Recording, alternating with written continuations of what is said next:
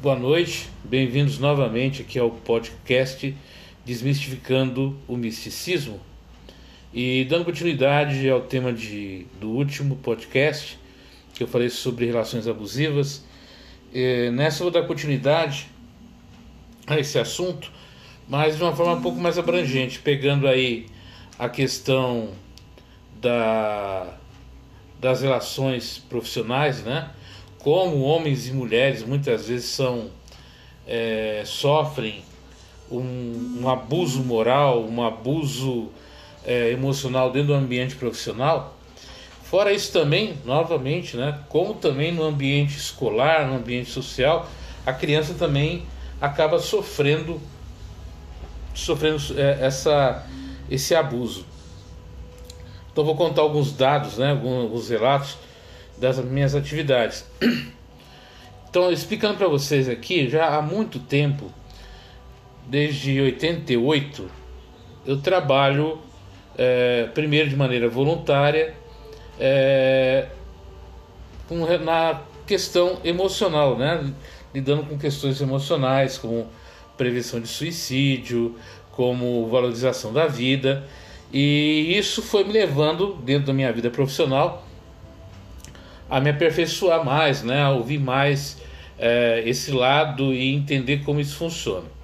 E nos últimos anos é, eu venho exercendo atividade dentro da área de preparação para o ambiente profissional, para o mercado de trabalho, e eu acabo deparando com situações assim muito, muito difíceis, principalmente também em escolas, né, onde, gente, onde eu faço palestras, é, atividades, vivências dentro de, de escolas com projeto minhas emoções, meus sentimentos. É, numa das escolas que eu, que eu tive, é, uma, um, um, garoto de uns 10 anos chegou para mim e, e falou: Olha, é, eu tô com 10 anos, eu já vi é, o meu pai morrer, já vi o meu irmão morrer, muitas pessoas da minha família morrerem, e eu não quero isso para mim. Né?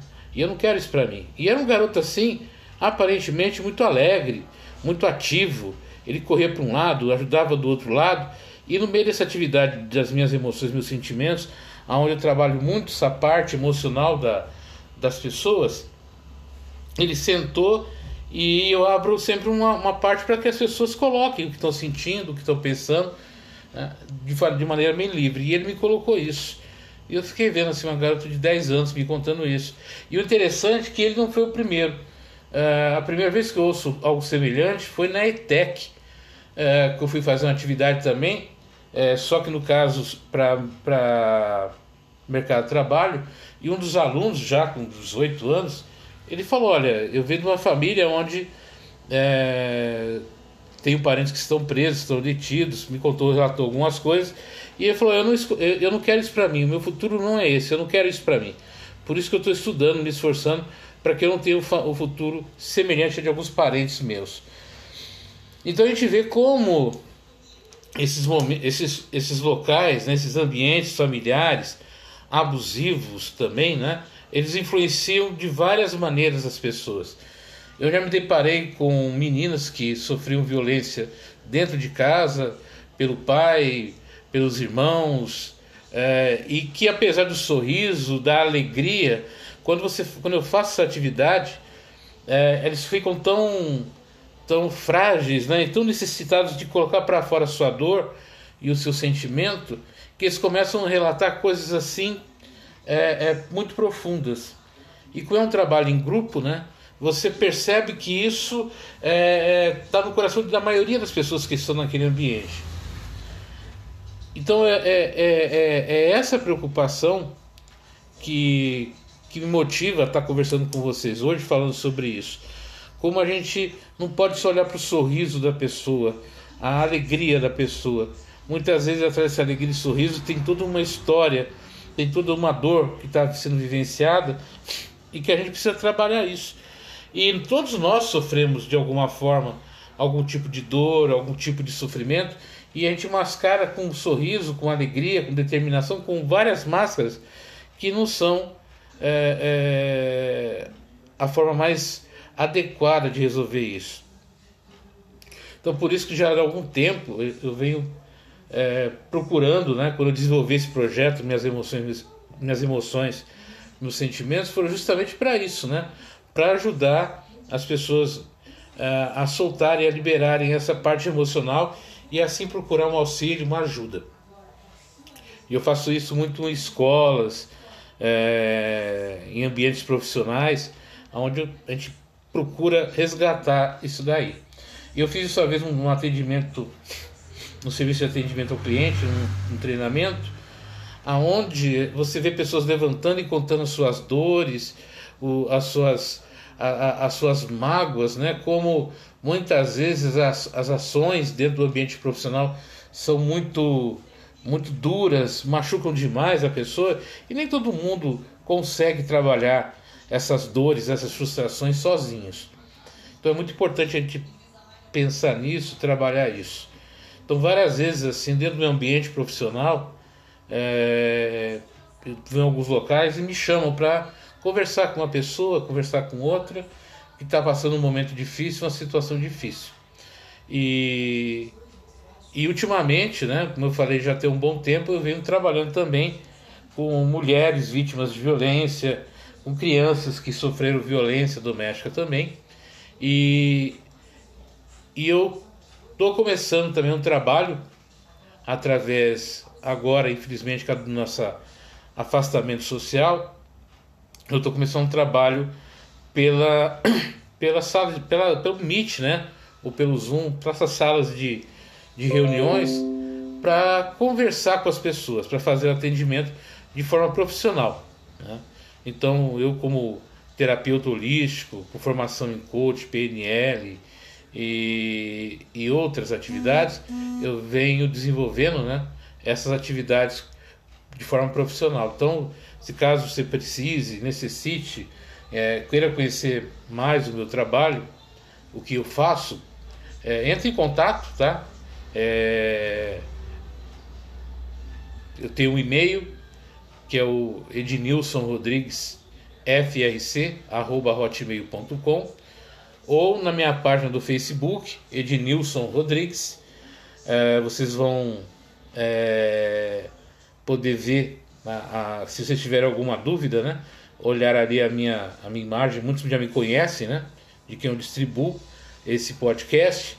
É, ou mesmo né, entrar em contato aí comigo por esse e-mail que eu falei, né? Ednilson com demudo, Ednilson, F de faca, R de Romeu, C de casa, arroba hotmail.com. Né?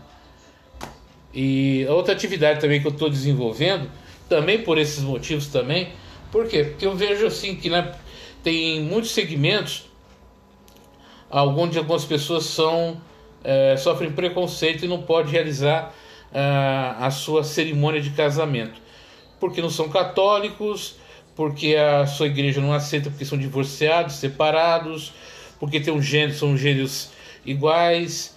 Então é, eu fiz a minha formação é, em, cerimônia, é, em celebrante de casamentos também, e eu estou começando a desempenhar essa atividade também, voltada mais para aquelas pessoas que são é, vítimas né, desse preconceito. Não podem é, ter uma celebração é, mais bacana, com, a, com palavras bonitas, com, com que emocionem, que levem, sabe, que, que façam sentir que esse casal é um casal que é amado, que é querido é, e dá esse direito. Então eu também faço isso.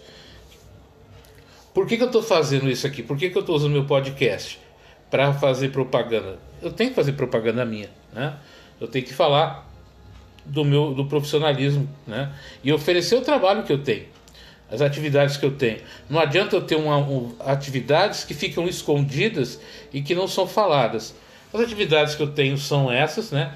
Que eu procuro ajudar, auxiliar e, como eu disse, eu já faço há muito tempo é, essas atividades e só que de um de uma outra forma e agora com esse com o advento de tudo que está acontecendo, é, eu estou redirecionando a minha carreira também, né?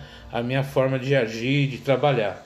Então, é, se você estiver necessitando aí de uma orientação, de um auxílio profissional com relação a relacionamentos abusivos, a, a questão é, de adolescentes, crianças que estão com problemas emocionais aí, que a gente possa orientar, né, como você pode se aproximar do seu filho, da sua filha, de uma forma que restabeleça a paz, a tranquilidade, é, é, entre em contato. Né?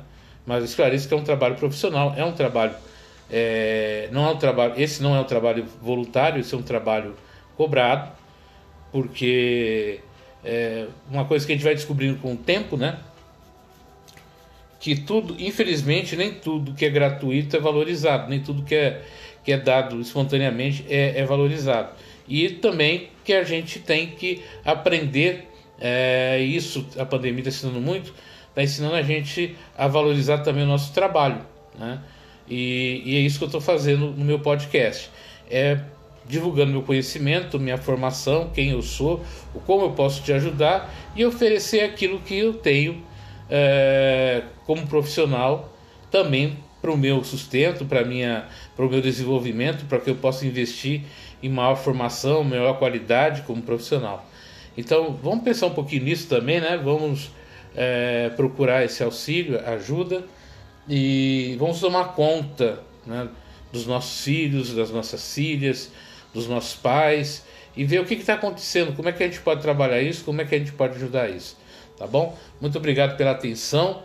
É, precisando, entre em contato. Até mais e uma boa noite.